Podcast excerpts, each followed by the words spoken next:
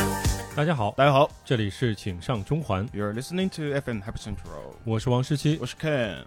啊，我是妮娜，哦，我是子龙，这嘉宾直接出来了、直接出来了， 啊非常开心 啊！这嘉宾一般一般都就是还要等一半天， 是因为这一期呢是一个跟这个嘉宾的身份有独特关系的一期节目。息息相关嘛。对，因为我们最近都在看一个热门的剧，这个剧而且最近的这个评分也非常高，嗯，呃，叫做《漫长的季节》。哎有人说啊，它这个桦林这个城市的哎这个原型是有点像鞍山，哦然后我们这边正好有一位鞍山的同学，是吧？啊，这不巧了吗？哎是吧，就是古有常山赵子龙，今有鞍山赵赵 子龙，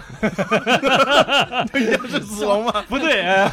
可以可以，休息啊啊嗯，，行，今天也是非常欢迎这个子龙兄啊哎来到我们这儿做客。那回到我们这今天这个话题，这个剧应该大家也都看了，不知道子龙觉得这个剧看了之后有什么感觉？对我主要是觉得他对于九十年代末的东北的那个还原，我觉得还是是比较好的，尤其是从下岗到后面再就业的这一段的，就是这个反差的话，就是我觉得跟鞍山这个城市吧，就是它嗯的气质上，我觉得是。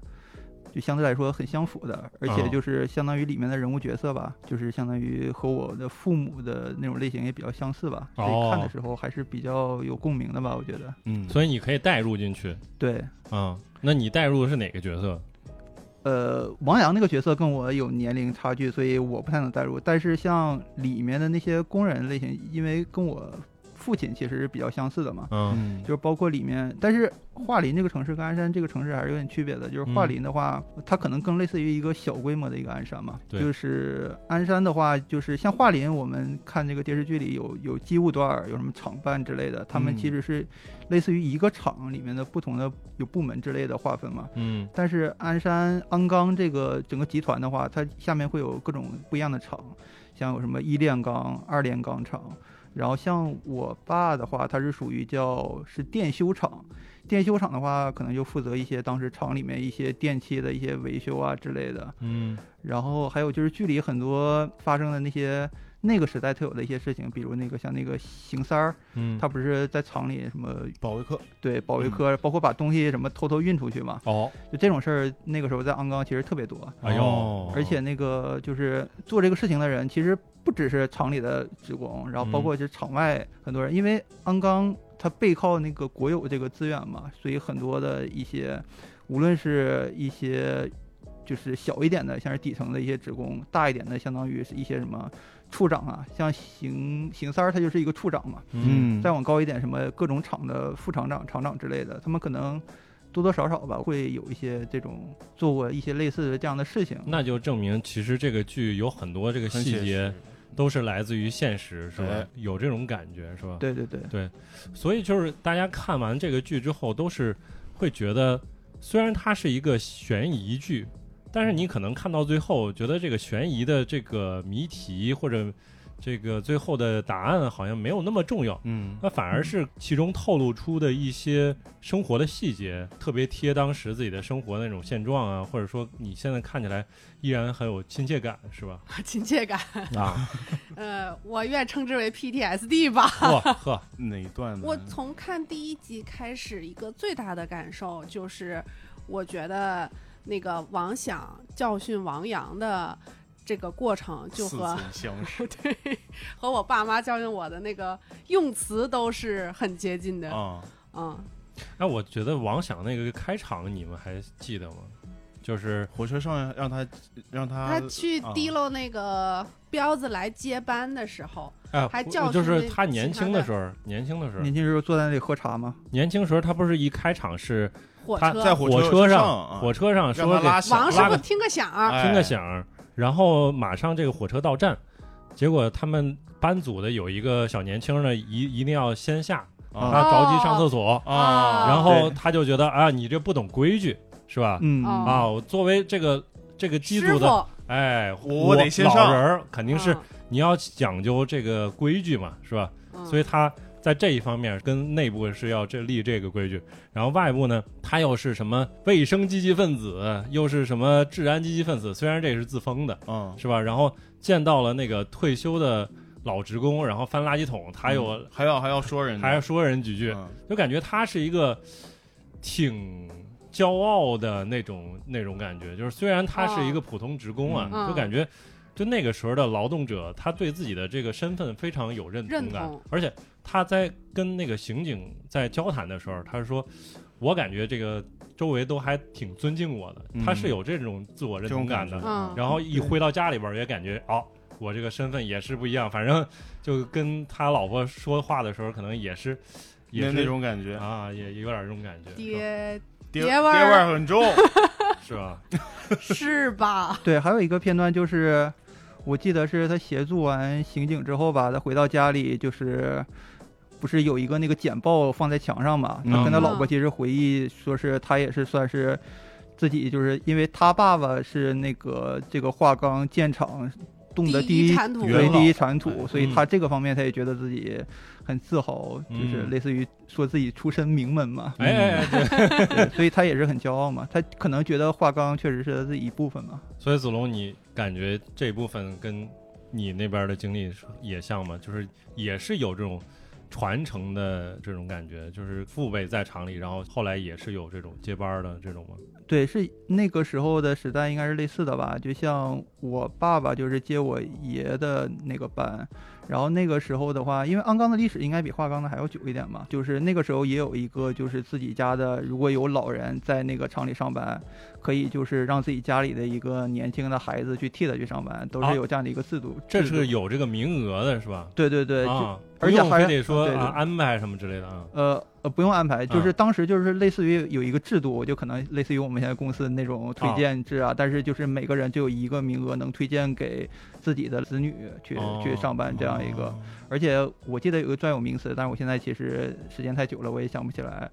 嗯、像是以我们家为例的话，就是我爷爷一共有六个孩子，哦，好像是会优先男生吧，然后男生去接那个长子对，去接他爸爸的班。像我们家就是我爸后来替我爷爷去上的这个班，后来我爷爷就退下来了。哦，所以其实跟那呃应该是王响啊，嗯王响就是他接替他爸的班是一个性质的。嗯，但是后面的剧情里面那个也没有说什么王阳可以替王响之类的。当但时感觉那个时候已经快到下岗潮了，嗯对是吧下岗潮应该这个制度后面应该也逐渐就没有了。我估计可能是八十年代的时候才有这个制度吧。啊像我爸爸应该也是八十年代末的时候替我爷爷的那个班去上的。啊，对那为啥你没接班儿呢？我那个时候，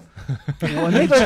我那个时候已经早就该下岗的都下岗了。但是鞍钢跟正常的像华钢这种剧情里面设置不太一样，就是华钢的话，它剧情里设置就是九八年、九七年的时候是下岗潮嘛。嗯，但是到了一六年的时候，这个厂就已经它不存在了。但是鞍钢是不一样，鞍钢它一直以来的角色就叫共和国长子嘛，啊，对，有这样一个称呼。因钢为铁长子了，嗯呃，对，钢铁长子啊也有也有不提的钢铁的，反正就是叫他是长子嘛。嗯，然后我看了一个数据，之前我看好像是七八年的时候，鞍山的 GDP 应该是全国排十四，哦，其实很高的一这样一个位置。但现在的话，就是后面的话可能排七十多名，甚至它更靠后的这样一个名次。所以其实跟他角色的这个变化也有关系嘛。嗯嗯。对，当时我也看了这个数据，就是后来去做了一个一个调查，就是鞍钢等于好像五五六十年代的时候，就是它的钢产量应该是占到全国的百分之五六十以上，就嗯还嗯挺夸张的。当呃以及后边儿很多那个钢铁厂，其实都很多都是来源于鞍钢。鞍钢的啊，嗯对，因为这个其实也有一个传承关系，但可能不是特别好的传承。就是我们鞍山有很多日本的那种建筑，啊，是因为那个在日战时期，对嗯四几年的时候，就是日本当时就在鞍山这个地方发现了铁矿嘛，啊，所以当时就建了很多那个炼钢厂、炼铁厂啊之类的，然后就是也建了很多那种日式的建筑，像鞍山现在就到现在为止最贵的房子叫台町，就是西门町的那个町。哦台就钉就是日本哦理人解建的那个台町，哦现在好像是类似于是可以民有了，原来都是属于是公家的。哦，就是鞍山市的那些市长啊，或者市委书记啊，哦或者那个市里的那些干部，他们就是每次接任的话，嗯可以有这个台钉的使用权。哦嗯就是你住在我们鞍山市最繁华的地方，然后是那种日式的那种二三层的小楼，哦，然后他们一户建什么之对类的对对啊，他们可以住在里面。这个也是当时日本留下来的，嗯这样的一个算是历史的一个建筑吧。而且除了这种，像我小时候住的叫我们那种楼叫三百楼，嗯是也是日本人留下来的那种建筑，但是这个后来就全都拆迁了。日本人当时留下的建筑都是那种墙很厚，我们之前鞍山还有过有地震什么的嘛，嗯嗯所以那种楼都很结实的。哦，对我们嗯像我小时候就是九几年的时候，可能就住在的是这样的楼里面。哦，电视剧里面的那些分房啊，就是是是不是可以认为这样一种政策，就只要你在鞍钢或者你在其他的国那个国企单位里面都有这个分房的政策，就感觉大家住的楼都是差不多的，嗯包括现在上海有很多那种就是我们俗称的老破小，他们其实当时都是各个单位的一个分房，嗯那我们叫做老公房，嗯对，说到这个，我想起来，就是我小的时候，我家那边等于也是依托这个煤矿产业，大部分的就业岗位都是，煤矿，也不能说是煤矿吧，就是它这个矿区发展形成了之后，相应的配套设施，比如说医院、嗯，嗯学校，上电，嗯，商店嗯就是它等于也都是在这个体系当中来形成的。嗯我就记得我小的时候有一些地名，它就直接是以这个楼的名字来命名的。哦，就我比如童呢年的嗯概念里，嗯比如说，呃，我去我妈妈的某一个朋友家玩儿，他们家住哪儿呢？他们家住单身宿舍。哦，就这是块儿嗯那这一块就叫单身，对，但是对，其实它指的就是这一栋一两栋楼它的形成的这个，当时没有小区的概念了，但是嗯形成的这个社区就叫单身就叫宿舍单身宿舍。哦啊，你提单身宿舍，并不是说提一个这个名词的概念，它其实提的是一个地名，哦啊， 然后包括什么东小楼啊、西小楼啊，什么就都是一栋楼。然后它就是给这个厂子里边的员工来住宿的，啊后边可能慢慢时间久了，也就形成了这个买卖权、嗯，产你权。家住哪儿？锅炉房啊？哎，我童年的记忆里，真的锅炉房它也是指代的一那片区块域，儿啊然后确对。实，对对哇，厉害啊！然后说起这个，我我这我小时候，我不知道我是不是有什么巨物恐惧症，嗯还是巨型机械恐惧症。就是这种厂子，它都是要能够解决员工的那个洗澡的问题。啊，嗯就是我小的时候，我妈妈的医院它也是可以让那个职工洗澡的，啊但是那个澡堂就是要穿过锅炉房，啊，锅炉房里边就有大型三机器台，特别特别巨大的那种机器，嗯，嗯，我不知道你们能想象得出吗？就是比大锅炉啊我见整过个火车头好像还要大一点的那么嗯一个体量，然后又很高，可能得有个三三层楼高。啊那么一台机器就那么大，然后对那个厂房里面放了三台，嗯我们就要穿过那个厂房，一边是煤，然后一边是机器运转的声音，轰隆隆隆隆，然后我们从那里走过去，我我就是童年里面洗澡就是我的噩梦，那你看《泰坦尼克号》应该也有 PTSD 那会儿已经大了， 那会儿也不用去那种地方洗澡了，就是特别小的时候嗯啊、我其实就想到像这种厂子，它会解决所有的员工的衣食住行，在我小时候，啊我你们也有啊，我们家那儿有一块儿区域，就是我们叫称作叫石油。现在想来，其实那应该算华北油田的这一块块儿儿啊，也算是类似于一个厂区的地方，嗯但是它独立于我们这个县城。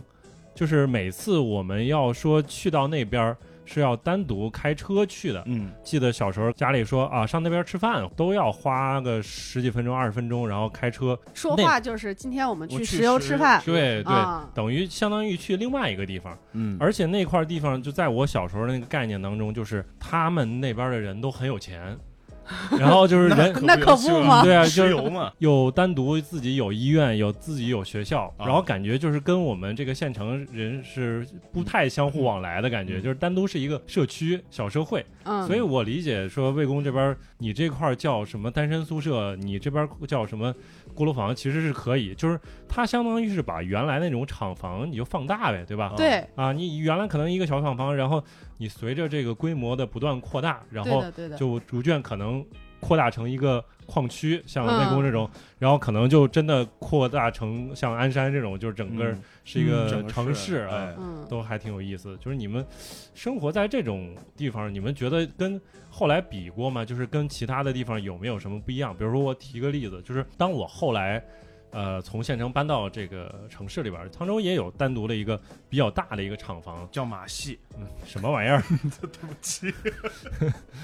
不就是是杂技叫吗？杂 技。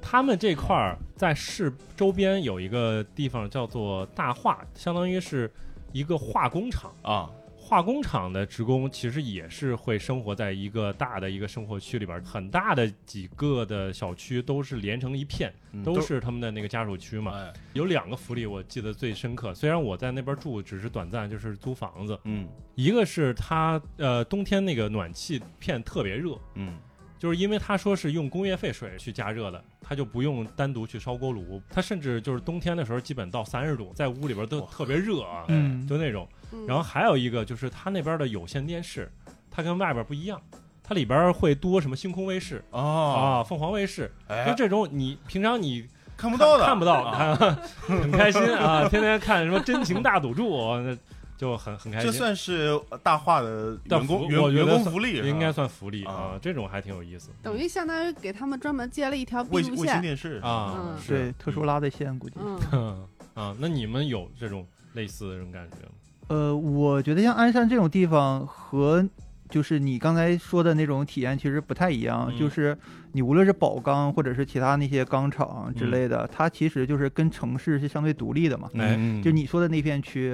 包括刚才魏工说的那那些、嗯那些单独的区域，它是有点是像游离于城市之外。啊，但是像鞍山和桦林这种，我觉得他们两个其实是有点相结合的，就是整个城市嗯，都是有点是为了这个鞍钢，包括类似于桦林、桦钢这种去服务的这样一个形态。哦嗯，对，像鞍山最早的话，只有两个区，一个区叫铁东，嗯，另外一个区叫铁西。哎，哦，那不就是铁路的东西两对侧？啊 对对对，包括现在有一个纪录片儿很有名，叫《铁西区》啊，啊，这对，个因为沈阳也有铁西区嘛，所以嗯沈阳的铁西区也很有名。啊嗯鞍山的铁西区是这样的：铁东、铁西。铁东的房价一直是鞍山最贵的房价的地方，这个原因其实也跟之前说的那个日本它占领的时期有一定关系。哦，就那个时老候城，区，对日本人都是住在铁东区，然后像那些、哎，那个铁嗯路是不是很早之前就有了？是南满它铁路吗？它的铁，我不确定是铁路还是指的是铁矿，嗯哦，它有可能指的是铁矿。那个时候还是有可能是没有铁路，它是嗯只是以铁矿的位置做一个划分，哦，嗯一个是铁东，一个铁西。嗯沈阳有可能也是同样的原因啊，哦我不太确定。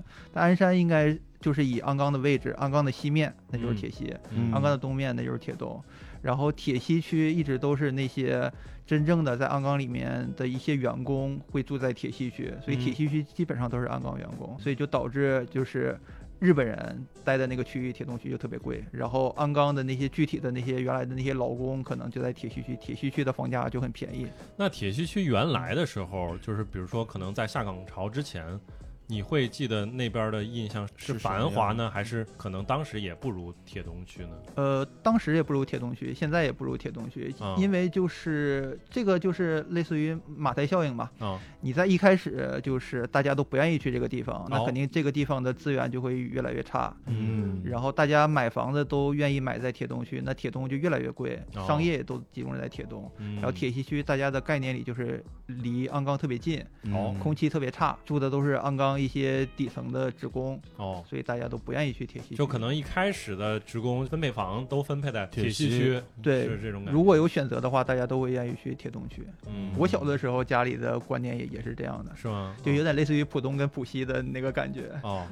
就是这种厂区的子弟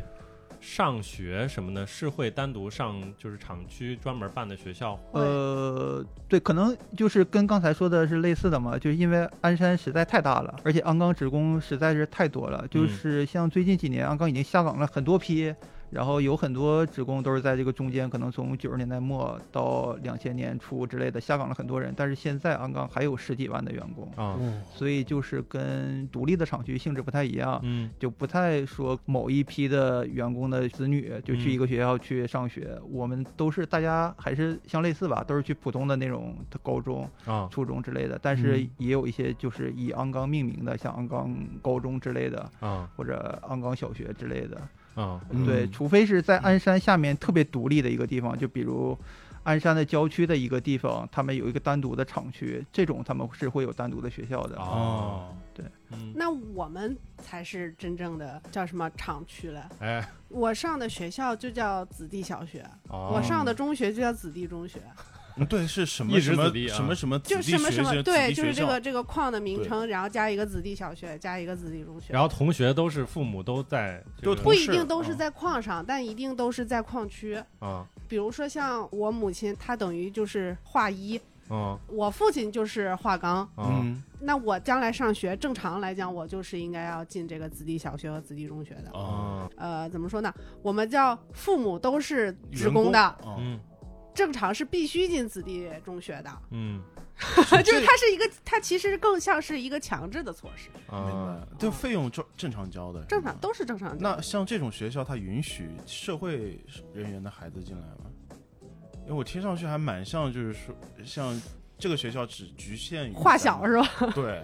哦那这我倒确实不太哦不太清楚。其实我感觉像是个福利，就 可就能我都不就知道这个算不算福利啊？肯定算福利啊。算福利，保证你一定能上学。啊，啊嗯而且有可能会费用上有有会的是会好好优像惠一是点，啊。但是它嗯相嗯对来说给你提供的一些业余生活会少一些，比如说像一些社团呀，啊这些可能就不没有会啊像确实那没种有私立学校组织的那么丰富多彩。嗯不一定完全没有，也会有，但是就不会那么多。而且你相当于也是厂区职工嘛，就是比如说那个化小嗯的老师或者化中的老师，他啊其实是等于还是依托于这个钢的产哎业来给他来支付他的那个工资。啊，但是就和纯私立机构来给老师支付的那个薪资水平一定是不一样的，明所以白师资力量上就肯定会不如外面的世界更好一点。那我问个不太恰当的问题啊，就是说在子弟小学上学，老师会不会给你，就是说，咱们以后在这里小学以后也是要继续为咱们那个什 么化啊妆，服但务呀我们的那个，因为其实那个王阳是比咱们长了十岁的，啊，对，他的那个时代他已经有想要说再去更远去其的他世界地方去看了，了。哎，到十年之后，咱们成长的这一代，老师反而是会让你往更远的地方去看。啊，就是你现在接受的教育，是为了让你将来能够离开这里嗯，啊。明白了，确实还是挺不一样的，因为我们确实没有太经历过，比如说大学生直接包分配、包分配工作，包括那个剧里边儿这个秦昊饰演的彪子啊，嗯他其实应该算是他更像我爸吧，啊，啊，我爸更像他， 就我爸是大学生毕业之后，然后分配不远万里分配到了就我我成长的那个地方啊来，然后进了厂办，啊嗯然后认识 了，啊，类似于厂办，就是当时我小的时候印象中就是就就叫办公室，啊，对啊，也呃对，认识了华医的医生 啊，，哦那肯定介绍的嘛是吧？啊对，就认识了华，哎吃瓜吃到自己身上，吃瓜吃到自己头上上啊，讲着讲着觉得不太对劲了，这是什么奇妙的巧合？ 是吧？挺挺有意思，我其实。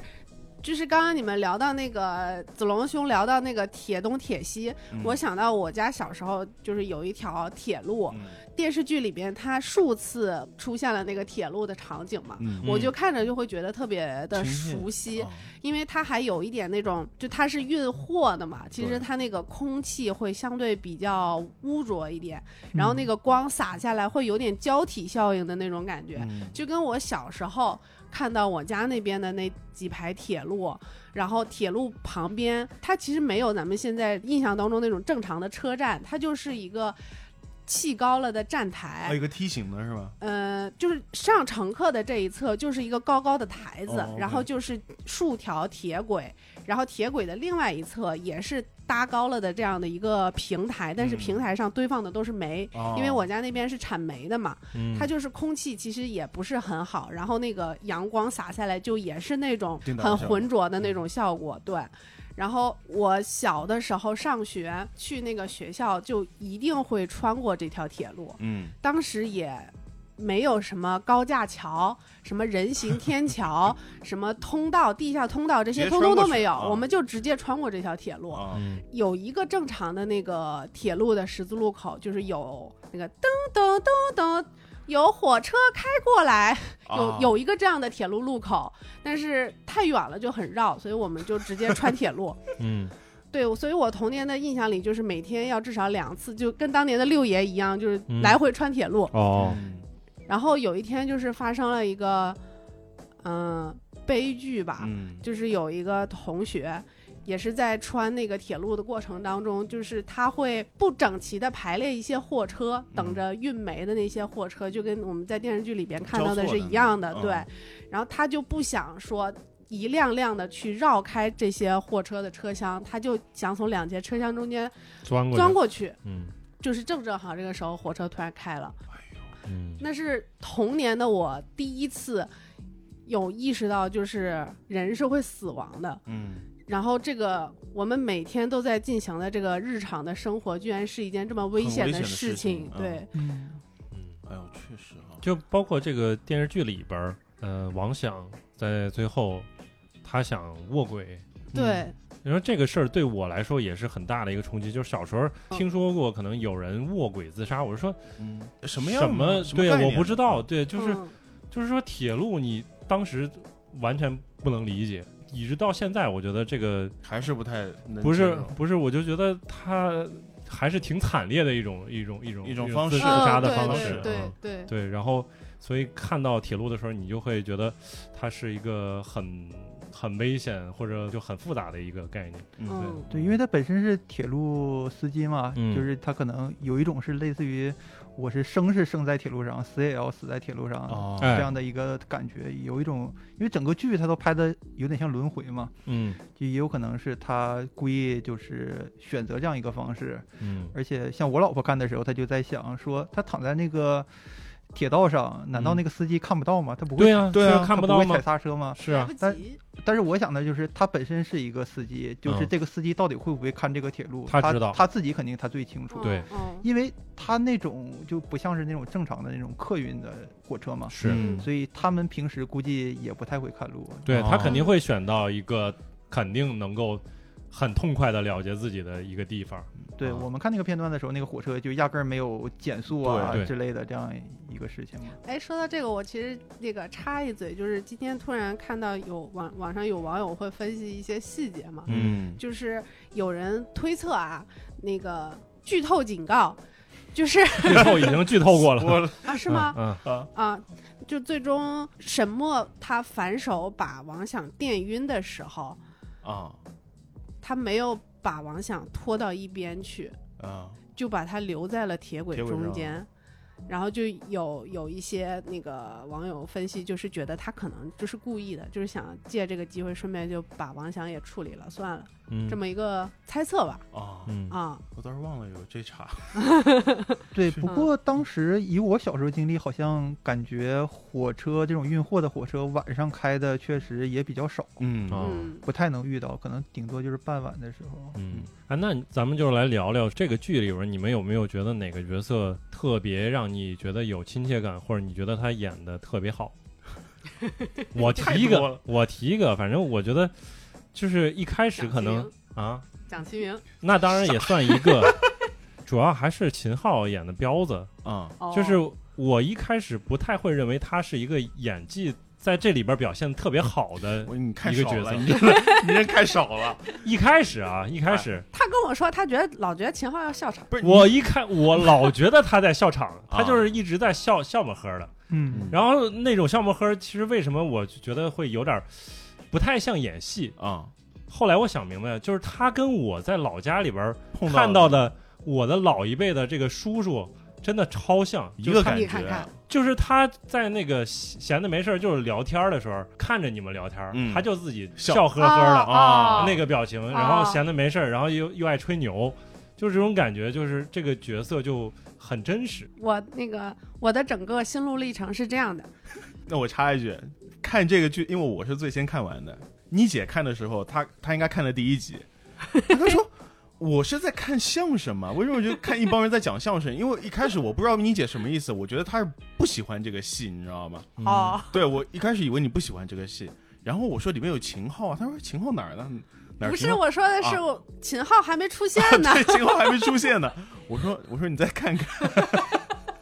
所以我要说我的心路历程嘛，啊就是前一段时间阿肯分享给我们。他说：“请给任素汐一个机哦会。”确实，那么预告片里边那一段预告片就是讲任素汐发现那一包尸体的那个那一小片段嘛，对，啊，然后我就以为这个剧，啊，跟他有关系。对，任素汐应该是一个主角。哎，然后呢，徐姐确实出现了好多次 还有老 年版的我都没有想到那个就是他。啊， 然后后边就是，呃，这部剧正式上线了之后，嗯，我问老王，我说这个《漫长的季节》是不是就是前一段时间阿肯推荐的那一部？他说啊是的，我们 H S 分头看的，因为我回老家了。嗯，看了一集之后，我当时第一个感觉就是它是喜剧，它一定不是阿肯当初发的那个任素汐发现那个发现尸体搞得神神叨叨的那种惊悚悬疑剧，好，这是个喜剧。嗯这肯定不是那部剧。首先，我就排除了这个剧里边会有任素汐，嗯，然后看着看着，我就问阿肯，我说这个是不是你说的那个有任素汐的剧？他说是。对我想哦，那任素汐首先还没有出现，嗯后边你就说秦昊演的好，嗯我就说那秦昊也没有出 现，看错片儿了应该。看了一整集，两个主演都还没有出 现，我一定是看错了，后面字幕开始出来了，我就开始疯狂在找，哦，秦昊看到了，任素汐没看到，嗯，哎，那个彪子不会就是秦昊吧？就是他这时候已经过了一整集了。啊，啊，后面再反过头来再想，原来那个彪子就是秦昊演的哦，那还是化妆技术了得，很厉害嗯，看错了包括他自己，其实为了这个角色，他也增重了，啊增重了好像三十斤。他是说他本来是想完全不用化妆，哦就是他现在那个肚子还是假的，啊，因为他们说的是就是他的年轻角色嗯跟他中老年的角色中间隔了有三个月的拍摄时间。哦，他本来是想努努力，不需要再额外化妆，但是可能时间还是太短了，他没有办法做到。然后他嗯我看他自己采访里说，还是有点遗憾的嘛。嗯，嗯，哦，对，我觉得除了化妆之外，就是演员对于他年轻的时候跟年老时候的诠释，其实也是有区别的。嗯，他年轻的时候还是会，我们会觉得挺青涩的嘛。对但嗯岁数大了的时候，就感觉这个人特别油，啊，就无论是这个妆还是说的话，就所有的地方就透露出一种中年人的油腻嘛。我还以为是。只要人一胖就会有那种油的感觉，那你说谁呢？呃，我说我自己。 然后就我说一下我的吧。首先，我觉得这个戏里面的几个演员都演得非常非常好。我当中最喜欢的一场戏是范伟饰演的王响跟陈明昊饰演的马队他们在吃烤肉的时候那一场吵架戏，是我最喜欢的。就是你们还记得吗？就是套牌车已经找到嗯了，啊然后就是马队发现王响找其自实己是来想调查，当年那个是为了当年自己儿子的那个事情。然后马队是因为当年这个事情，他心里还是有愧疚的。嗯，然后他们在就是烤肉店里面针对这个事情起了争执嘛，就是嗯你为什么现在还是要查这个东西？嗯，你查这个有意义吗？其实我觉得马队在这个时候，他其实还是对自己当初没有查清楚真相的一种愧疚的表现。嗯，你们还有印象吗？那场戏有有啊，，就是让他看了一下他拍的那个，也不是他，就是那个在药店工作那个女生拍的那个照片嘛。对啊然后他们就在那拍桌子。对哦我都差点忘了，啊，还有药店女生那一回事儿了，后边再也没提了。啊，提过一次，嗯在医院的时候提了一下，那个药店女生醒了，说那个是个女生，就是把她弄晕哦的是个女生，她醒了对。嗯，哦，就说了一个人名，但那个人名已经很久没出现过，所以大家可能会觉得比较陌生。但是最后是她说的这这个事情啊、哦、鹿啊，小对，鹿，对，小小鹿鹿，哦但这个地方确实是，就后边的坑没太填，就啊，你是觉说得到没底没收好是吧？对，，就是比如说沈墨到底是怎么把他垫的？电影对，电这个影其实没有太多的解可能释也的。嗯觉得不重对要了。嗯可能就导但演是觉在得不是那么重要。啊呃对，其实是，然后在那个原著的那个原剧本里边，嗯他其实是有一些描写，就是嗯说他是化了个妆，就是沈墨去扮演的化了妆之后的那个人，甚至跟谁借了个火儿，嗯啊哦，嗯我的感觉其实跟你们会有一点偏差，就是我能觉得秦昊。嗯包括马德胜，包嗯括范伟，他们演的都很好，哎但是我能看出来他们是演员，嗯尤其像秦昊跟范伟，就你能看出他演的很好，哎嗯不过你还是知道他是一个演员，嗯你也能看出来，就刚才说的那场戏，他们三个演员在一起都演得很好。啊不过有一个角色，我是觉得他不像是演的，谁就是王阳的妈妈。哦叫美素的那个角色，哎就尤其是对于我们东北人来说，就感觉这个大妈就跟东北身边的那种善良的大妈，基本上是一模一样的。你不会感觉任何一个妈妈跟你就是妈像，但是你感觉是跟某个阿姨很像，那对种感觉，就是是你就会觉得她是一个东北某一种特殊类型的一个妈妈的一个代 表，她就是那样的，啊，就是会特别关心自己的儿子，嗯啊宠然后维护自己的老公，哦啊又给自己老公的面子，但是可能又会在意一些家长里又抠短的事抠抠情，搜搜啊，对，啊抠抠搜啊搜的，然后又对。呃，有点儿就是说说三道四，不叫说，就是他看不起他自己的那个妹妹嘛，对嗯对啊，就又看不起别人，然后还又要让别人帮忙，就是又小市民，嗯，又真实又亲切。嗯我看知乎上有对本剧当中的若干个演员进行排名，王阳的妈妈属于 T 零级 别的，就是已经有网友夸过了，确实，嗯，呃，就是 Random Mother in 东北，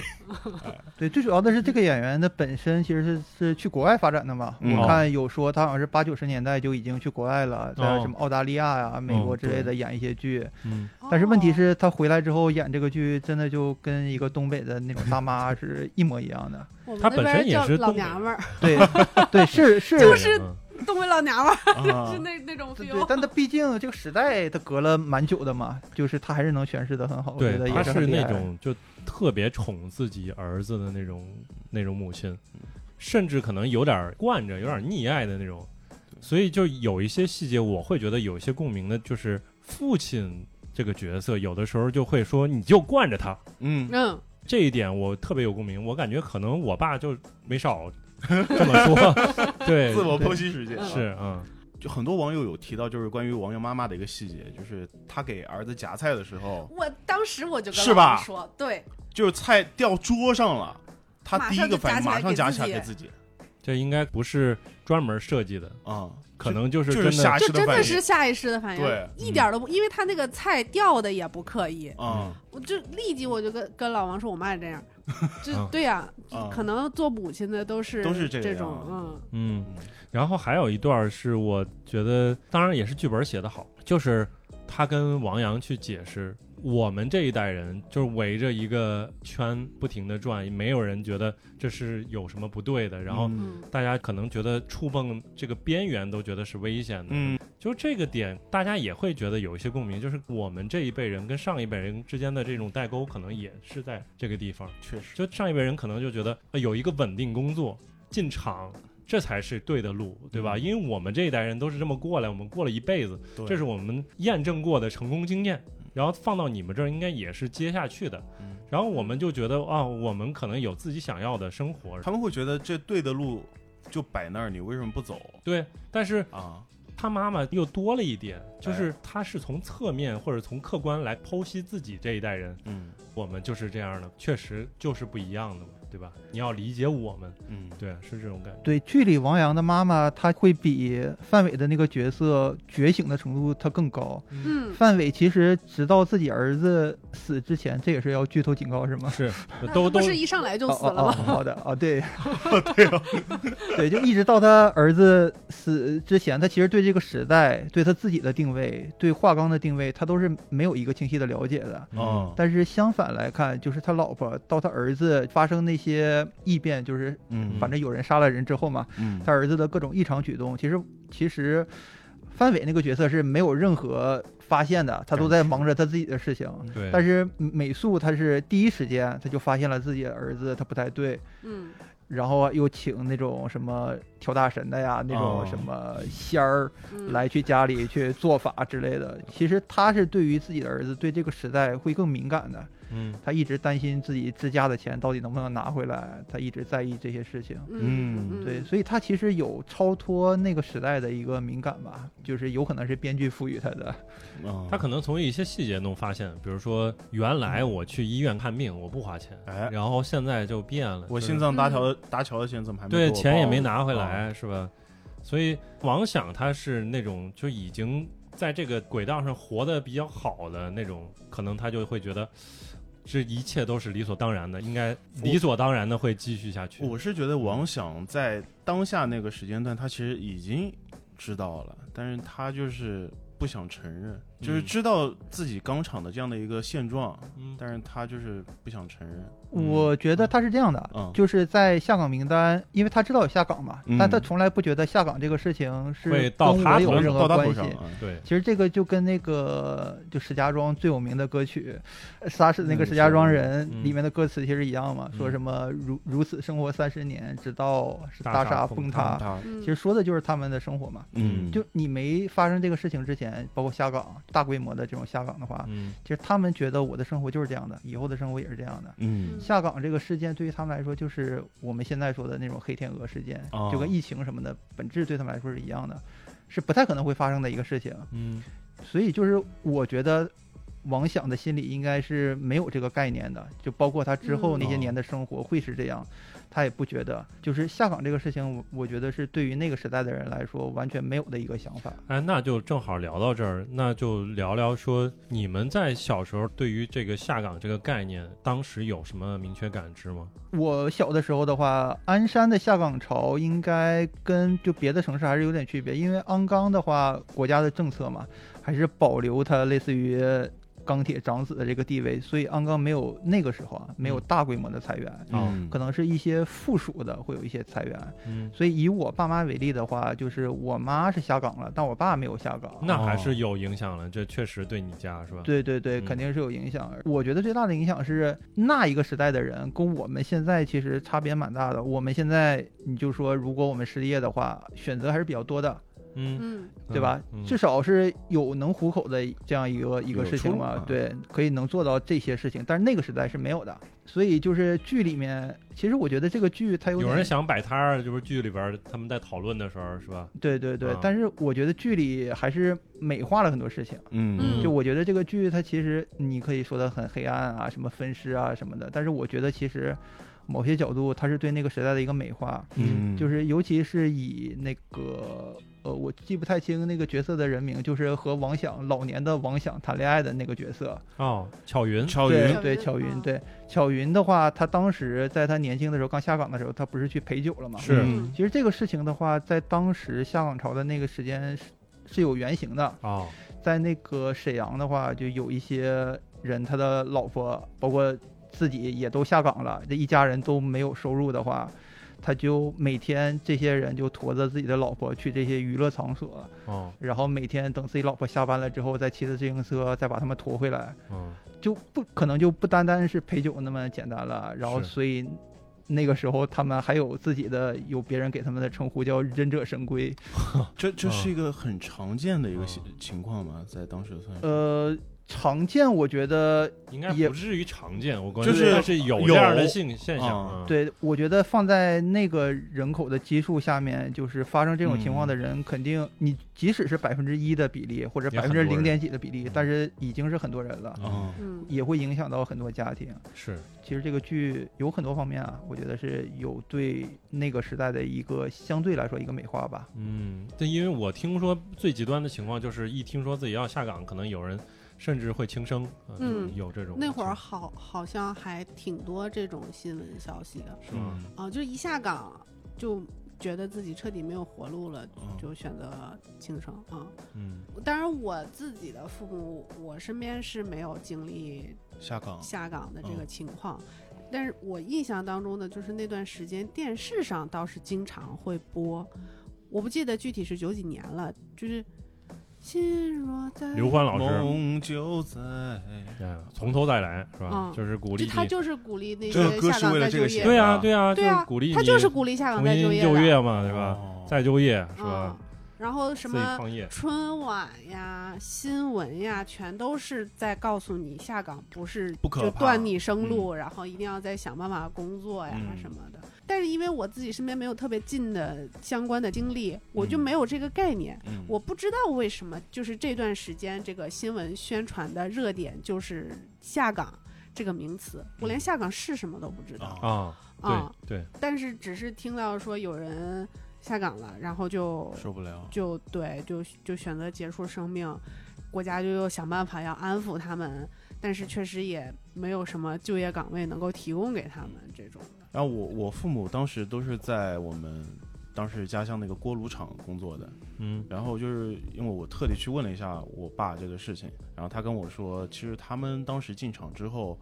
也是要看关系的，有些关系好的话，他就会分在什么采购部啊，或者一些什么保卫科部啊。对，如果没有关系的话，就是你像我爸跟我妈就是直接做那个电焊工，嗯然后我爸做的那个工种我都忘了，反正是叫一个什么冷什么工来着。嗯然后到最后的话，我爸是他是因为受不了吃不了这个苦，他觉得这个太苦了，他不嗯，是主动要求下他是岗，主动要求下岗，然后嗯自己去考试，考了个老师。对，哎呦然后他是因为经历了这个事情才去走上教师这条路的。哦他后来去做了一个美术老师，因为这他个是是主动改变自己命运啊。 对，嗯，对嗯所以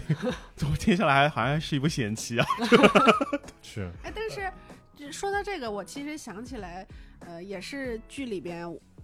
我也谈不上多喜欢，但是还觉得演的也挺好的一个角色，就是彪子他老婆嗯，哦叫啥黄丽如，啊，例如对，对嗯，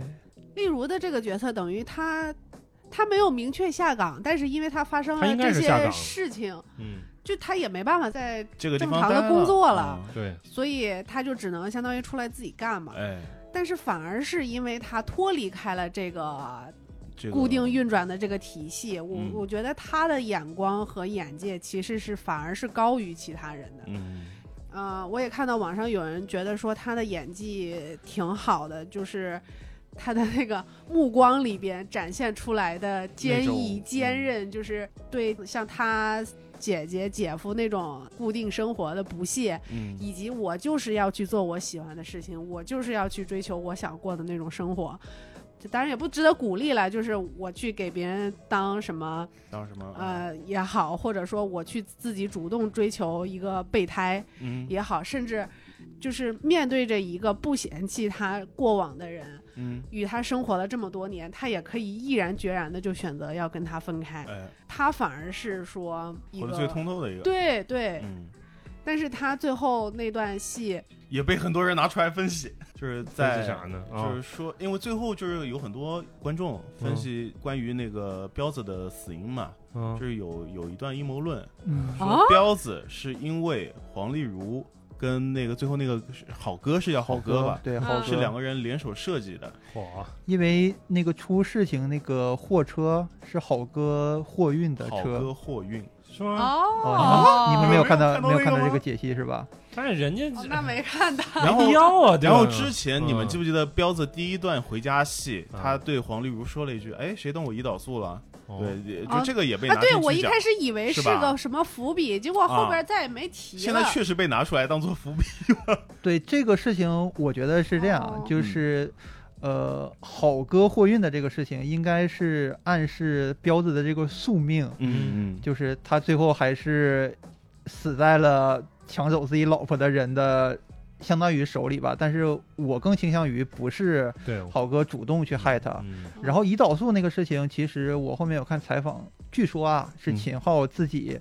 加了一自己加的，就是不哦是在原剧本里去说的这个事情。点嗯哦意思就是秦昊就是加着一点生活的那种戏份嘛。是哦，嗯对，所以哦其实不是纯粹意义上剧本 里说的。哦，我看到的那个是说最后就是，呃，例如来给彪子整理仪容的时候的一个小细节，就是他哦洗好的那个毛巾，他先在自己的脸上稍微试了一下温度，嗯，然后才去给已经过世的彪子去擦了脸。还有这好个，据说也是演员自己家的一个小细节。哦，对，他后来是美容师啊嘛，对以对前是护士，后来是美容师，反正是就是这种要照顾别人的这个细节，他都体现在了一些小动作上面。嗯，我当时看到那一段的时候，就是他先跟彪子说：“今天我不哭。”然后他不是就笑了嘛？嗯，你就想到了哎，，我当时我记得我有没有直接说出来跟你说，就啊好是像说了，你可不要给我直接去致敬那个张曼玉那一段，对哦啊。但是等我还挺惊喜的，就是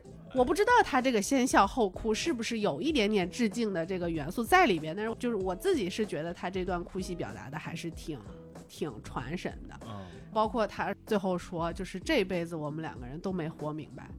但是其实我觉得，例如是活明白了，嗯，彪子可能没活明白，嗯，他啊也可能都活明白了。从这一点上，我也觉得，嗯、像彪子他本来是一个大学生出身，而且是九十年代大学生出身，嗯也是被迫下岗，对他吧？是因为打人才下岗。对，但是也是下岗了嘛， 对吧没？有没有，他是啊先下岗再打人，就是你仔细看那个剧的话，他是名单已经有念他了吗念出来有他，第一个名字就是公标，是不不是但是那会儿他已经厂长已经挨完打了，挨完，打的，他临是时决他定是的，没对看那个，直接就是对，对他一直接方说面就给大家就是呃先立个榜样啊嗯啊啊，对，因为他其实是厂办的，所以他知道名单里边有谁嘛。然后这如果有他的话，他自己肯定会提前做准备的。他也是个聪明人，嗯就是那个时候就是厂长临时打击报复，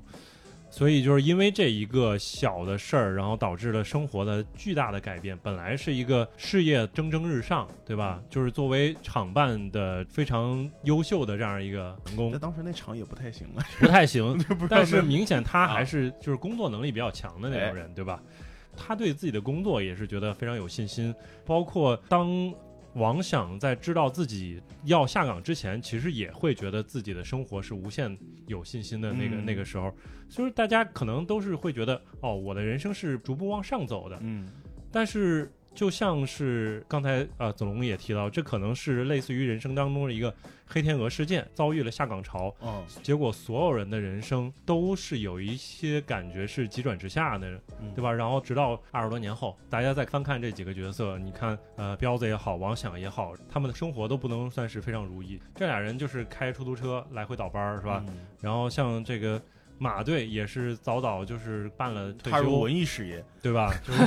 但是在文艺事业上也没有混很 好，明显这可能就是关系嗯，就不到位，对吧嗯？对对，所以感觉所有人都是有一些往下走的那种感觉，包括邢三啊。对，包括邢三儿，那是哎最明显的一个差别，对吧？就是啊康旺说，其实我觉得他演的蛮好的，演的嗯真的他很好，真真演的真真的的很很好，好。嗯对，尤其是他老年的这个这一段戏。他最后那段戏啊是，哎那说回来，就是子龙，你感觉就是说这个下岗潮之后，这前后的这种社会氛围有没有就是感觉有一些不一样的变化因为那个时间点我还是一个差不多是小学生的嘛，啊？嗯就从我个人的角度来讲，就是肯定是对我来说，我都一样嘛，我就是上学去上学，回家就是玩儿之类的。但是以我妈妈为例的话，就其实我觉得她还是比较难的，因为那个时代的人，其实像刚才说，例如她还是比较特殊，因为她还是有特殊技能的。是，她就算是不再做护士的话，她也有办法，类似于做美容啊，嗯做其他的这种事情。对，她是有一些特殊技能在。但那个时代，大部分的人其实都是没有一个自己特殊的技能的。是，所以那个时代下岗的人，我觉得就只能去靠一些家里的关系之类的，比如家里有人去开饭店，啊，然后就去帮忙，然后家里有人去开别的厂子也去去帮忙，主要还是靠关系。嗯，东北那个时间点，包括现在也是啊，我觉得是一个类似于关系社会，大家嗯做什么事情都要靠关系，嗯，嗯你去办点什么事情要靠关系，做所有的事情都要去找人靠关系。嗯，所以其实如果我们家的情况，我觉得是是算好的，嗯，因为有所谓的那种关系在，然后我妈也可以去找到一些其他的工作，但是还有很多那种没有关系的人，他可能嗯就变成了是低保户。嗯，嗯但那个时代，国内的低保户的工资真的是可以忽略忽略不不计计，了，对。嗯然后我有那样同学。就是可以明显感觉到家里真的很困难。那个时代计划生育嘛，但他们家里还有两个小孩儿，所以哦就是两个人、还嗯两要个对、两个小孩儿都过得很苦，我觉得。嗯，所以他已经算是能上学，已经过得不错的了。我相信其他的那种上不起学，包括家里条件更差的，那其实生活会更惨。嗯，对，但是也不像现在大家还可以发发微博啊之类的，有什么渠道发发声。嗯那个时代。真的就是就跟我们开篇说的类似，这个剧其实就是那个时代的眼泪嘛，我觉得。嗯对，到现在我们回头看，所有的人都是数字嘛，下岗多少多少万人，嗯，但其实他们后半辈子可能就因为这个毁掉了嘛。嗯，是，等于就是时代的一个巨浪打过来，有人就直接被拍在嗯那里了，然后有人就是被裹挟着冲到了不知道什么样的地方。对，我觉得王想的这个想法，啊其实就是跟整个东北社会的父母的那种想法是类似的。嗯在九七年、九八年，就是王想和王阳说的是什么？你快点给我去进厂，哎，嗯，其他的事情你都不要想。是哎，怎么还押韵了？行，哎然后到了一六年，他第二个儿子王北，他就会说，就是能出去就就出去嘛，啊去对北京多好啊！嗯其实就跟我们东北的整个社会是一样的嘛。现在东北就是年轻人基本上在外面上学的，就是能在外面找到工作的都不会选择回去。嗯就以我同学为例的话，就是他们大部分都留在了像北京、上海，就即使留在东北，可能也是留在像大连那样的城市，经济嗯相对来说稍微好一点的。嗯大家都不会选择回鞍山。会回鞍山的是什么样的人？是像我弟那样的人。我弟他理论上算是一个富二代，哦，是堂弟啊，所以富二代跟我也没什么关系。 对，然后他可能就回去去继承家业，啊然后就有各种社会关系。他回去的话，也可以继续去获得他更多财富嘛。偶尔拍拍短视频啊，呃，也有可能，对。 我觉得就是对于年轻这一代人吧，就是这个思想也在跟着这个类似于下岗潮之后一个转变嘛，东北整个都萧条了嘛。嗯。嗯但是我觉得其实这个剧好的点就在于它一方面体现了这种比较怎么说惨痛的这种社会的现状，嗯呃，包括这个历史的这种感觉。然后另一方面，其实也有一些，刚才我们也提到过一些些的，就是这种东北的这种比较独特的这种日常的对话，然后比较有意思是的哦，的方言是啊，吧？嗯有意思 的生活的这种氛围在里边儿。比如说，像是这个呃，王想跟他的老婆之间这个小拌嘴啊，嗯，包括就是王想给他儿子去指导这个 诗，嗯诗你这个要讲究合辙押韵啊，打个响指 吧，吹起小喇叭，滴滴答滴答，可以啊，对，这一段据说也是范伟自己加上去的。 这个 毕竟是喜剧演 员， 现挂他跟他跟导演讨论了一些啊嗯啊，反正就是这个还挺有意思，就是主创团队里边儿，一个是给了比较大的空间，嗯，对辛爽是吧？叫辛爽，清对爽清对爽他应该对前乐队的成员，啊啊，首先他就是有自己的非常独特的一些文学创作的这个方面的这种能力知识，哎，啊，然后另外一方面就是呃，好像是。他是通过秦昊，然后介绍加入了一个编剧，啊叫做班宇。班宇是一个比较不错的青年作家，然后嗯他之前写过叫《冬泳》，还有一个叫《逍遥游》，然后两个都算是反映东北，比如说像下岗潮，然后类似这种时代背景嗯，写过不少，就是有人说是叫做班宇的东北宇宙，所以他在这方面就是有些非常独到的一些见解。比如说，他后边加了一个小细节，就是李巧云她去办那个退休什么之类哎，的，你少了个章啊，对，哎少这个章。哎，就是班宇他爸爸真正遭遇的过的这个事情，他就把这个细节加入到这里边儿。然后另外一方面就是，像那个导演，其实他就会希望说，这个创作不仅是来自于这个剧本儿的本身的这个原创的创作，嗯他希望演员加一些自己的东西在里边儿，比如刚才我们提到的一些。嗯然后另外一点就是在采访里边儿他提过，说像呃范伟，他说在演去抱王阳，就王阳去世了，然后他嗯去、去现场的时候，他跟导演说了一句说。别拍我正脸，你能看到那一个镜头，就是他是侧面就这样歪他着是头过去啊，呃一个顶顶部的视角，就是相当于从侧面拍，嗯然后他头低下来，斜四十五嘛，呃，不是不是不是，他是跪直接在侧地面上，啊头低下来。哎哦，埋在他身上，没哎，对对对，然后有点他那个脸贴过去，你看不到他流泪，但是你可以看到他可能眼泪在滴，类似于这呃种。那段真的非非常就是让我动容，就尤其他第一句就是干什么呢？快起来！对，就是你会哦感哦觉哦好像是自己父亲跟自己说过同样的话，是对哦，说你们躺这儿呢，要啊睡你回啊回对家对睡对。回家不要睡去回家睡去嗯啊！啊，啊，好多点都是好像啊，是吧？暴风哭泣，好吧？对对对，虽然我的老家其实不太会说方言，但是我们会用到很多东北的词汇。 啊，最常说的就是你别叭叭了，对，你别叭叭了。其实我埋要了八胎我我要说，这个剧里最正宗的东北话还是任素汐客串的时候说那几句。啊， 对，但可能没法在这里说，啊你们可以回去听一下。 对，我就记得就是臭不要脸，对，它里哦面有有混了有混了几个词，就是特别正宗的，啊它东北话骂街那个，可以可以可以对可以，很正宗。嗯，哎，刚说到李小云那个章，你就你你记不记得这个？其实前面有呃也不是铺垫吧，有有展现出来，他为什么少了那个章，嗯啊？为什么呢？他有展现。对，是有展现的。对是他提到的那个人，就是包括他去办这个的时候，问他能不能联系到那个人，那个人就是他们当时在类似于示威啊还是怎么样的时候，啊，他不是在那个站在那里把那个人用。我也忘了是消防栓还是什么东西打了他一打下啊了一嘛，下，戴个眼镜的，有点微微胖的一个男的，就是哦秦昊坐秦昊对面那个，对，然后他他的小领导，嗯那个男的被打了之后，然后在剧里还说了一句：“看我他怎么收拾他。” 对对，然后就故意没有，哦就是在剧里特意提到这个事情，就是说有人问他，就是李巧云的这个这个章章什么时怎么候了什么时候盖，嗯他就没有回，他说看我怎么收拾他。嗯，然后就是这个剧一个特点就是这个导演特别喜欢前后去埋一些梗，嗯，对，然后前后去对应，都能他哦对到一起去，这个也是其中一个吧。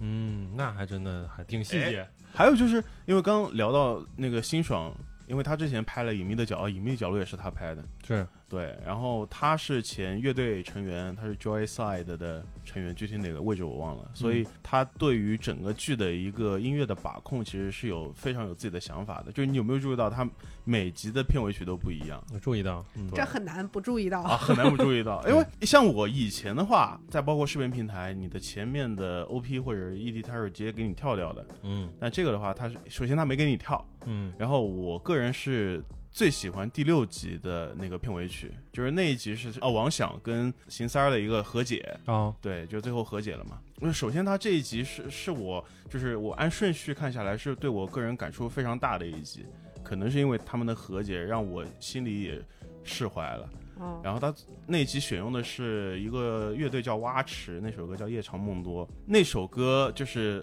首先它很好听嘛， 对吧？是吧然后他演职员表之后，他留了很长的一段黑屏，只有歌词在屏幕的左上角在滚动着。然后啊当时是副歌，你看清楚了吗？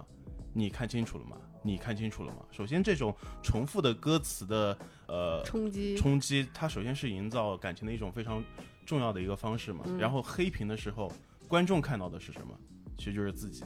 就是你会把自己给带入进去。整这么吓人呢？就是那我我就下周我就不关我关掉了，我真的我我我早关掉了，我吓当死了。时看这集，我听这歌的时候，我真的真哭了，哦，就是没控制住。我总结就是他一定要把歌放完，哎啊是 就是就是如果那歌特别长的话啊，他就留一段黑屏放完；嗯如果这首歌短一点的话，就是演职人员表。还没出完啊，歌已经放完了，后边就给你静静音，音。他再放完，然后还有个事儿， 后边有彩蛋，你看着了吗？哪哪一集的？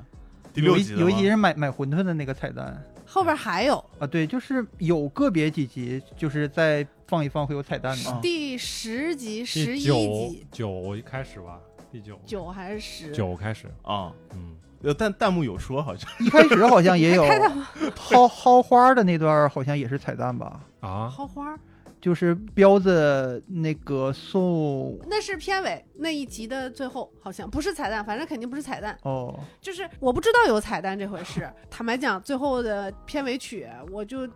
通常也只听一小没听段，嗯啊，听了听了听、哦听了局部，没都听，啊好然后就会关掉。 然后那天也不知道就放着电视剧结束了，我去做什么事情，等我再回来的时候，咦，怎么还演上剧情了呢？啊我才发现哦，居然有彩蛋。回来之后赶紧跟老王说，我说你知道后面有彩蛋吗？啊然后啊，什么有彩蛋？ 我们两个人就一集一集的把最后面重新补了一遍，所以确定第一集没有。啊，但是那个买馄饨那个肯定是是彩蛋嗯的。 对，是 是的马，馄饨是的是就是属于发刀片嘛，嗯，嗯挺厉害，挺厉害，哦，说到这个，我我自己个人特别特别喜欢的一幕，就是最后最后，傅卫军拿着发夹那个发夹哭的那一段，坐在泳池边是吧？太棒了，那那那一段、就是、无声的呐喊，就是发出声音，可能也，有声音，他其实有声音，啊但是有在声放歌，所以啊放不出 声音。嗯，但是我就觉得他的内心的那个纠结，嗯，呃就是面对着自己的喜欢的人、喜欢的人、喜欢的人这样发生的这啊些那事样情，啊对，然后那种内心的撕裂感，我觉得就他感觉表现的还真的人是物挺好好像的。瞬间饱满了嗯，啊，他都因为我一开始以为他就是不打算，就是导演不打算再讲这条他的线这了条线了呢啊，嗯，啊然后后没面忘忽然告诉你对没忘嗯呃呼应了一下，我觉得啊，真是他出去了。傅卫军这个人物一出场，你就感觉他是一个非常关键的一个角色嗯为为因为把他我吓死了，啊我又 PTSD 了，啊。就真的跟为什我么小时候看到会害怕的那种小混混一模一样。看着就特别狠嘛。啊，啊对对，就是真的会下狠手打你的那种，啊就很害怕。没有我我我小时候东北全是这样 人，不是我，我看见那个隋东说话的时候，我就想起来子龙了，真的，他俩说话什超么鬼？超像，真的， 稍微有点结巴，有你点。啊，对我有时候也有点口吃，有点像。 然后他就是人狠话不多，还是跟你像不呵呵说话而，且还长发，啊！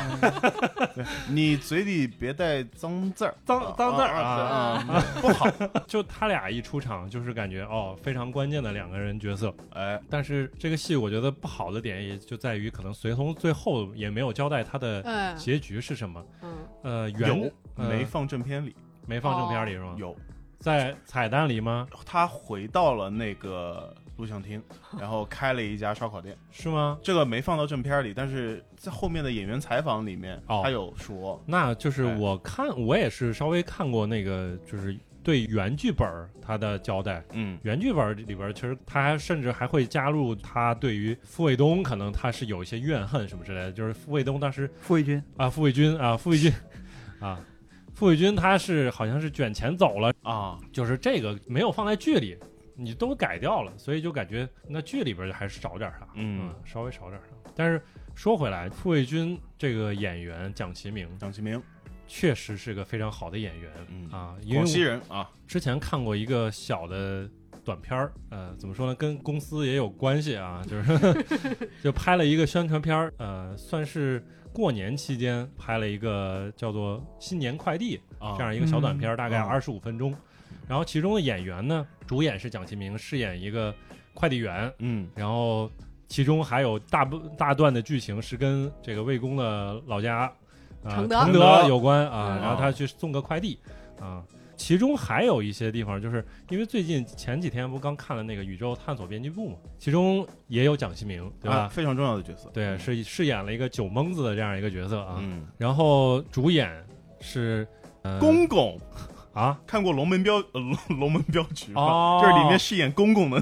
对对对，反正就是那个唐志军老师哎，啊唐志，军老师在《新年快递》里边这两个角色都有出现，啊，都是啊哦，对他也有饰演的，哎对，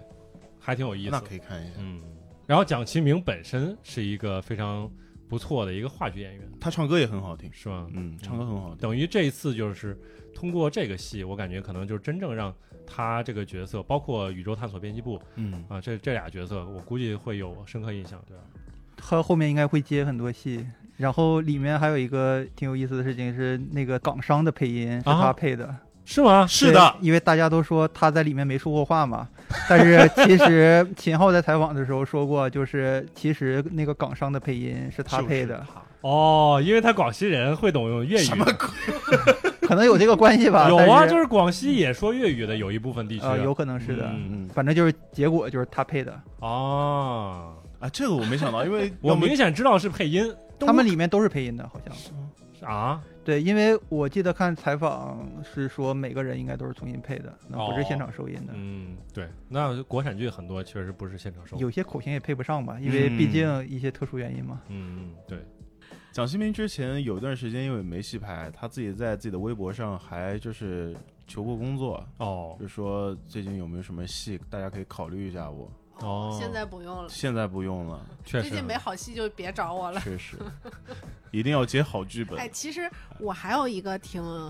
挺想点赞的演员，就是也饰演李群的那个大哥，嗯啊，那个那个小李，嗯，对，曾经的小李，曾经后的来小的李局。啊，李局后边看他变成李局之后，就讨厌我想没，我想了很一下，当初的那个小李是不是他？啊，后边再出现他年轻的时候，发现确实是同一个人确。实同一个人但。是他后边小李其实不出彩，李局真是很出彩，嗯，就是那个那那劲个儿腔调啊，嗯那劲儿，哎，哎，就特别有那个，就是有一个有有一个片段，我就看得我其实挺生气的，就是那个马队进来之后，这这水也没人倒，然后李局就坐在他对面，就慢悠悠的把杯子拿起来喝了一个。那是年轻的时候，啊，就是就是他的队长已经被撸了，对对他变对成队长了，他刚变队长哎对了当面对仗，嗯，嗯，后边儿还有一些地方就是，呃，马队在这儿坐着，他在那儿经过，然后瞅了这边一眼，叫他说叫他过来，就啊啊就是很有安那排手下人让他 过来。让他过来。但是说到这说这种拿腔拿调演的最好的，我觉得还是厂长。厂长这个厂长为什么好呢？哦，那个厂长啊，哎，厂长之前在《三体》里饰演政委什么啊，哪个哦是雷政委，哦雷政委。你想想，他这俩角色都是这种感觉，就是哇，我对不上了，现在 他手势必须是两个手指，他那个样子，我不能说我见过啊，反正就是还就是真的演的蛮哦对到我位也不的能，说我见过，嗯但是就是好。对，演到位，哎， 很到位，就是就是这个样子的。哎嗯，那最后吧，就是再补充补充，就是你们觉得那个年代最有让你唤起当时一些记忆 DNA 醒了的感觉的一些点，比如说我提一两个， 啊，弯把的那个自行车，弯把的自行车，巧云老公的那他们呃他们都骑啊他们上班都是那那么骑，现在再找其实不是很好找。 我们那会儿是不是叫二八二八大大杠？二杠，八大杠，他们那个甚至还不是杠的，有些自行车它不是横着大杠的，嗯但是确实咱们那个时候都说大杠，是因为它那个有个横杠嘛？横杠，嗯嗯因为你作为一小孩儿的话，你很难迈上去，是吧？嗯你只能从那个三角形里边儿钻进去。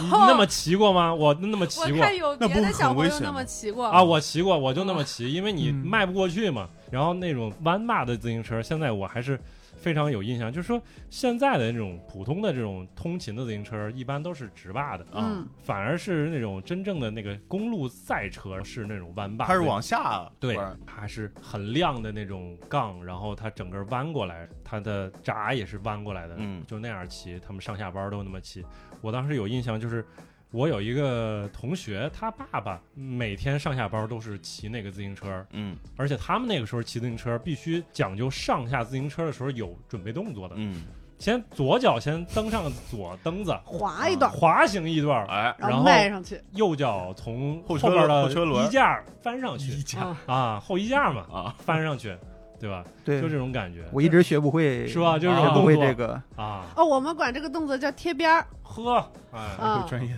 词汇， 对，所以就是当时那种年代感，一一个是他那个自行车的造型，一个是他们那种嗯骑自行车的方式，都跟现在就是很不一样，很有年代感。然后另一方面就是，呃，烧炉子，他们在那个录像厅里边儿点那个炉子，嗯，虽然它里边儿烧的好像是柴火柴火，啊，嗯，但是其实现实当中，反正我记得小时候，大家家里边儿那是种烧平房煤烧煤、蜂窝对煤是啊吧煤？球啊，每次过年的时候，呃，就是入冬之前都要囤很多煤，一车一车拉是拉到家里是吧？ 我们那边蜂窝煤是有钱人家用，，对我们也没用过蜂窝煤，都是那种散煤煤。块儿。 原来你是有钱 人哎后来后来 后来才有蜂窝煤的，啊，好好，或者哎哎，我还我还干过啥呢？就是散煤，嗯自己拿模具怼哦成蜂窝煤啊，就是我因为。我家其实没太住平房，住时间太久。我就是我特别关系好的那个大的和姨家他们家，然后我经常冬天或者暑假的时候去他们家住一段时间。嗯，就是他们家就是有的时候会买那种散的粉末，嗯，是吧？就是煤粉的，没然后粉然后你要和水，和成凝一固了，给他呃不是，先得弄一个摊儿，中间再浇水，然后和和和，把它和成一个。霍元甲，你今天第一个梗 啊，谢谢啊，我靠，嗯，和成一个， 很长很长。 我说一个好吧，嗯呃，可能是因为我我本身自己不是北方人，但是嗯有一个东西嗯全国应该是一样的啊就是你刚提到了录像厅嗯，这个地方呢，你啊小小时时候候真进过吗？没进过，我每我就是有一次我溜进去了，然后被我爸打了一顿。那肯定是往死里打。我们那个电影院呢，我们那个地方电影院叫工人电影院，就是正厅的旁边，它是有一个哦小房间的。哦，对，一般都有。然后我当时还不太会识字，我就看到那小房间的门口有一个黑板，它上面写的是其他电影的名字，我然后我就很好奇嘛，我不知道这里面看到都是一些大人走进去，而且都是男的居多，就没看到过有有女生或者对、嗯阿姨走进去嘛。嗯，然后有一回我实在很好奇，我就偷偷溜进去了，我前脚刚进去，我后脚就被我爸带出来打了一顿。你爸就是一直跟着你，还是正 好他也想，他也要进去，正好他也要进哎他也去，要进，可能是他也要进去了，哎我哎，巧了哎，嘛，正好抓到，被打了一顿。嗯对，啊哎小时候不懂嘛，后边才知道里面会放一些比较好看的东西。你对吧什么时候？我当时我你没有这个感觉吗？就是我其实被打的那个瞬间我就知道了。哦，对， 我不知道你啊们那个，你好歹还是摸过这个门， 什么我都没摸过这个甚至门都没有门，好吧？哦哎，我只是在听说过有录像厅这样的地方啊会放一些很神奇的东 西，啊，跟这个剧结合的话，就是其实那里边儿隋东也说还还还没到九时点间呢，呢。啊还没到九点呢啊啥的。嗯，对我小时候也听过这种都市传 说，嗯，就是前都市传说，对几点之前会播一些比较正正常的啊正常的啊或者正常比大较片儿怎么全都结巴了？对对，然后可能在几点之后啊会放一些很刺激、很有内容的东西很。神奇的东西？，对，但是我一直没有见过是什么样子的，嗯，所以我对它但是就你现在见到了，我没有概念，所以啊就是这个片儿就是等于补完了我小时 啊候这的确实这种东西，对我都不知道里边儿是什么样的格局。啊，嗯，就是现在知道，哎，里边儿还放着长凳，我不知道是不是这样。子龙有没有进 过？呃， 我没进过，但我啊说一个类似的事情啊，啊就是我们小的时候电视的那个有线电视，那个时候还没有有线电视，都是连着一根天线对，类似天线，但是好像也有一个线，啊，然后就是你整个楼的电视的线路是连在一起的。哦闭路电视呃，什么我也闭路电 我也不确定具体原理是什么，反正就整个楼它的线路是连在一起的，就是啊可能是整个楼有一个大的天线，哦，每一家都连到那个天线，然后哦所以就是有一个现象，就是说你有可能会会看到别人家在放什么东西，啊，哇哦，所以就是有个别的时候，就是你摁到某一个台会看到其他人在放一些哇哦很特殊的东西，哦，啊，就那可能也只是那个时代才有的东西，那哎个时候的有这种对东西对，就我记得小时候就调台的时候，有可能调到别人就是玩游戏的那个画面，我都看见过。啊，对对对，对所以那个时代是有这个时候的。然后我们那个时候的那个电视也很特别嘛，就是那个时候的电视只有八个频道，我不知道啊你们用没用过，但是嗯有两个键可以一起摁的。啊，对哦，对有的有的有的有有有那有个有，那个东西蛮好玩的，你就你两个键一起摁，可能会摁是到另一个外一新个的台频道，嗯，对对。对对，然后开关还是往外拔的，可以拧这样的。嗯，是一个转的，对，还是对一个，转。有两个开关嘛，然后嗯有一个可以拔出来是就是开，然后摁进去就是关。对有钱人家没见过这种东西是吧？呃没太见过这种开关 儿，但是摁两个钮儿确实有这个。对对对，是啊，哎，这个很神奇哈。那个可能是那个时代它最早的直播吧。对电视串台我倒没有太深的印象，我倒有过那个时候打电话。哦，说到电话，就是我们家电话也跟那个剧里边基本上是一样的。红的呃，对，家里是红的，电视剧里是绿的，哦他们家里边那个是绿的。啊，哦，维多利亚是红的，嚯，哦，维多利亚那个小房间里的电话是红的。哦，哦，嗯，说起来维多利亚，我感觉有点现代。我小时候去歌舞厅，我觉得不是那样。你还进去过？你你没进去过吗？不可我能。没有。我也进去过，确实会感觉比那破一点。这个对好像就是现在的这种 KTV 了。现在应那该那也哎对那也会比那再早一点，但是可能介于两者之间吧。啊，嗯，嗯，我小时候去歌，我怎么串到歌舞厅？嗯，去歌舞厅，就是它是那种中间是一个大舞池，对嗯然后边上是开放的那种半包卡座儿哦，对，啊。嗯嗯然后那会儿其实歌舞厅不是什么色情场所，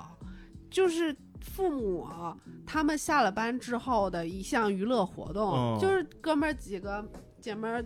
没啥事儿，那嗯要么你跳说个的舞是去。歌舞厅，这个是卡拉 OK 对，那个算是舞厅吧，嗯准确那意义我上老的家舞没厅这么。对，高级的卡拉 OK，哦，它这个楼下是舞厅，它包房里边是卡拉 OK。嗯，他可以上楼对，啊。嗯，就是这个，嗯，嗯，有包啊房的。说回电对话，就电话那会儿是插线电话，啊，就是都是先要打给总台，告诉总台你要打给谁。然那后你这个你们没有这个真早，这个真有点早了。电视上看过吗？就是见然后那过个接线见员过有就有，这边拔拔它线插到插那插边，到然那后那边边插插插，然后二你们战的两时个候就是这样的，电报员，电报员，哎，对，咱专门有这通种通信兵嘛，啊 我们小啊时候也是这样打电话的呀，我相牛信，啊我相信，牛啊，可以就是打到一个什么什么地方，然后帮我接，帮我接几几几几，或者嗯帮我接谁谁谁。啊因为本来小城镇也没多大，都是反正都是厂子里的人，啊，哦，然后有的时候他不知道是插错了还是串线了，就能这边一接打到其他那通，边然后你就听另外两两拨人在那儿唠嗑。哦哦，，有过，但是我觉得你那个应该不是二战时候的那种， 应该就是不是打到一二个战打到一个总机，那个啊总机在就类似于酒店的那种啊系统，对我觉得对是对，或者公司里边儿是吧？嗯对转，嗯对，但是传呼我们是真的用过，嗯就是有呼谁的，嗯，就有传呼有有两个时代嘛，一开始就是纯数数字的，啊的然后还有一种是汉有显有汉显的，对那哎你种们比是较不是大聊过的。聊过一下下，对对，手机那期嘛，不过确实自己当时没有经历过，就是没有太用过。对，啊对你自己肯定没用嘛，但你呼过别人，就比如父母什么的，有可能会呼过。我还嗯没呼过，我那那时候还没有能用过用过。对，那会儿我爸爸能拿到那个 BP 机的时候，啊，其实大哥大已经都进化到了大概中型大小，就不是像以前砖头那么大了，嗯都稍微有小一点的大哥大了。嗯我们家那边才刚刚开始稍微流行起 BB 机，嗯然后我爸有 BB 机的时候，我就可嘚瑟了。那会儿其实也不懂嘛，就比如早晨我爸带我吃早饭，然后就特别热闹的场所，爸爸几点啦？然后我爸就拿起 BB 机来得看一眼，因为没有手表，他得拿 BB 机看啊，告诉我几点了。啊，然后过了三秒钟，爸爸几点了？ 我就很嘚瑟，讨厌，上面还得是讨个厌， 金属链子，啊，链子对金属链子。别别在那个腰带上。那时候 B B 机它是有一个卡槽，也不是说有卡有槽，有有有对个有个小包，啊，小包，然后那个时代的东北男人还有一个配饰是。一个雕的玉的东西，然后可以穿在皮带上，然 然后像一个玉牌子一样的，就挂在 BB 机旁哎边。令牌啊那，以前不是对挂就是件吗？ 旁边雕的那种像是什么驱魔的那种鬼怪的脸，然后就一个玉牌子，然后皮带穿过的后面有一个雕出来的一个卡扣，然后就是你旁边是一个 BB 机，再加上一个玉的，这种玉牌哦子在标旁边配啊！我靠反正很多人用，至少我爸就用。啊！那我爸都没有。 然后就是再挂一串钥匙串儿，好大一那串钥是匙我，串儿。我裤子我拉到胸口啊，我还赢， 我好危险，我这个话对不起。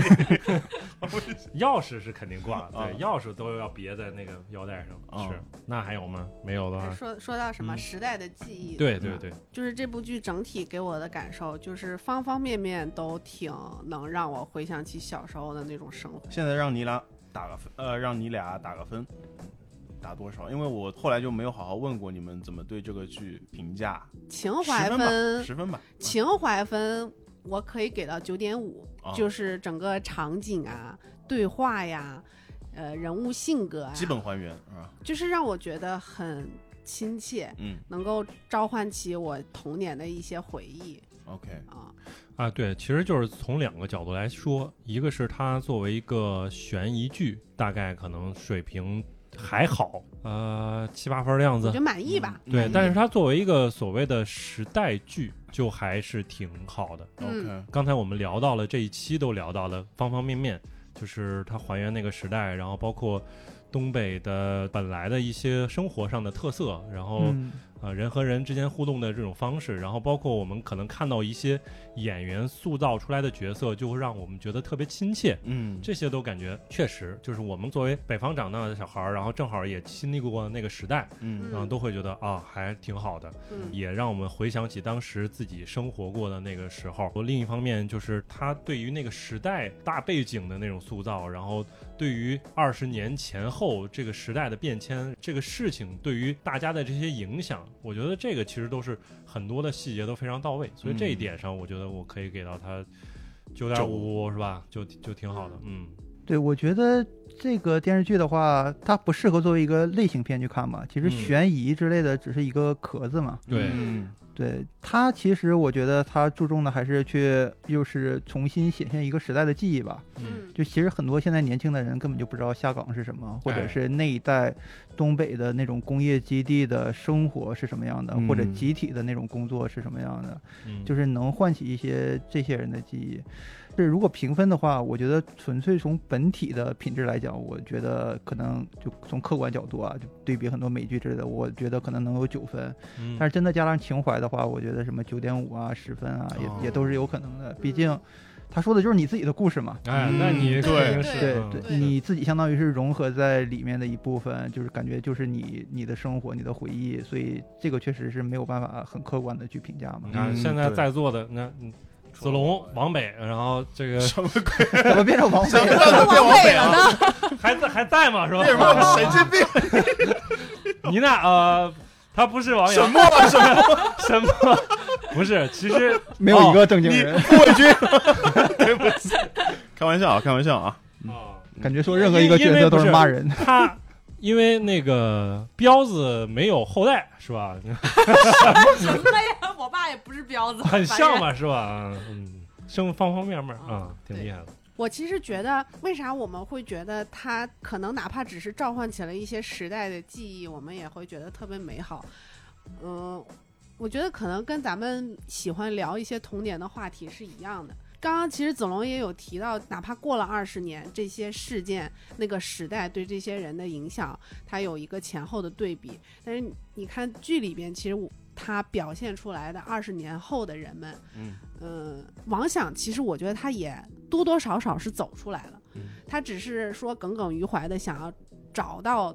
当初的那个事件的真相，嗯但是真的过了二十年，大家还在继续的生活。其实我觉得他们一直是在向前看的，嗯所以就是我们看二十年前的剧情的时候，会觉得特别阴暗、特别压抑，可能有点恐怖，呃，有点不知所措。但是你再看二十年后的人们，虽然他们也在找寻当初的真相，但是其实他们还是在过着自己正常的生活，就跟我们现在其实是一样的。就是我会觉得说，回忆起过去的时候，那些童年里边。也有不好的东西，我们也经历过，比如父母下岗呀，或者说父母在呃对待子女的教育上，可能他也会像王王想的王父想亲那一样样，就是嗯比较强势，或者说呃，我觉得可能有一点政治不正确，就是你就不能去当一个扫大街的人，你就不能去捡破烂儿，你必须得做一个稳稳当当、正正经经的职业。嗯，当时那我们现在看，可能就是你你怎么能对吧？搞什么三六九等呀这些东西，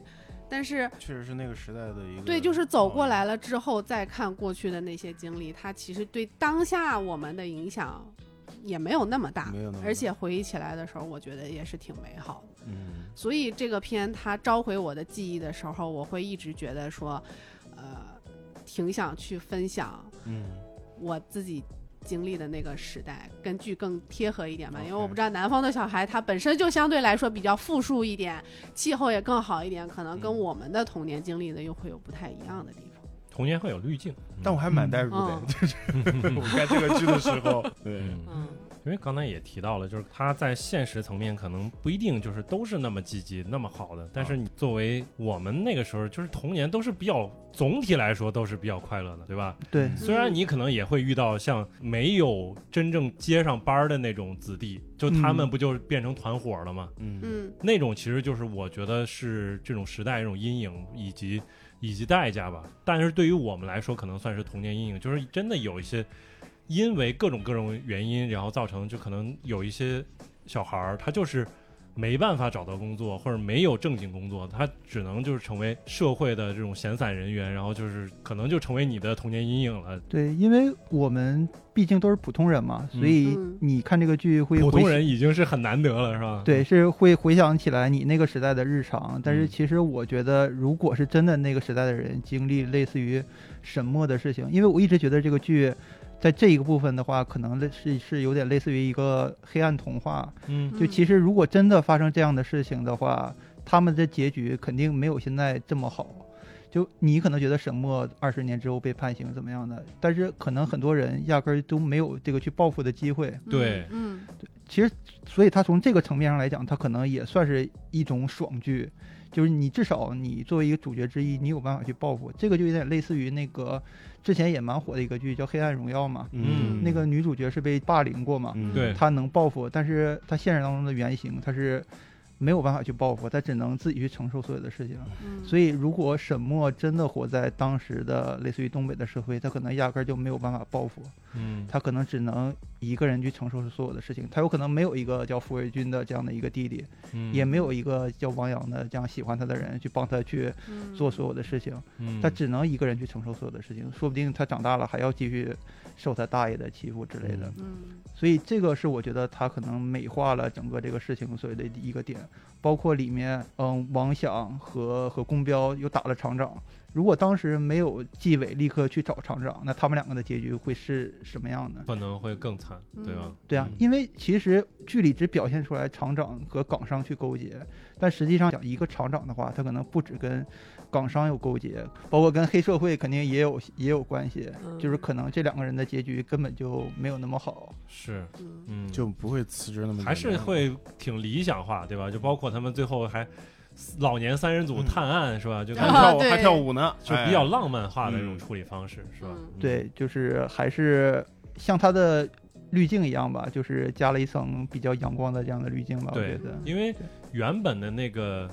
呃剧本儿它设定的那个季节，就是一上来就是冬天，嗯可能就是反映就外界人一聊到东北，就是感觉是那种比较肃杀又非常冷，然后大雪飘扬的那种感觉。但是这个剧可能就是正好选在了一个秋天，是吧？就是嗯秋天虽然实际上对于东北来说是那么短暂，是吧？嗯，但是它是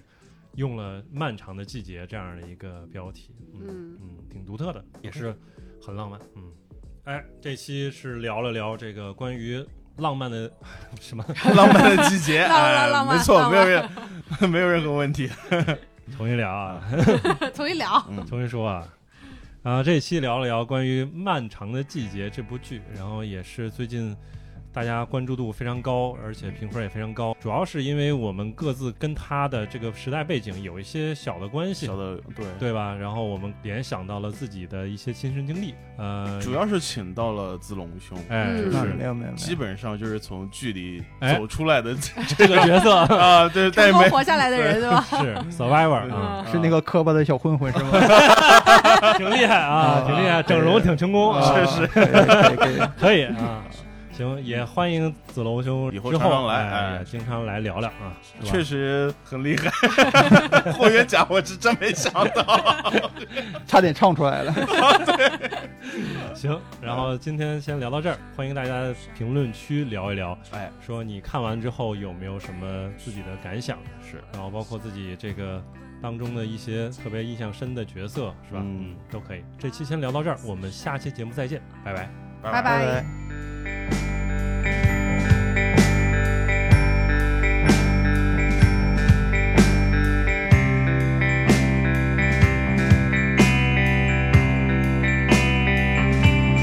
夜长茫茫，洪水一般的剧情里，没有隔山隔水的你，你看清楚了吗？你看清楚了吗？你看清楚了吗？你看清楚了吗？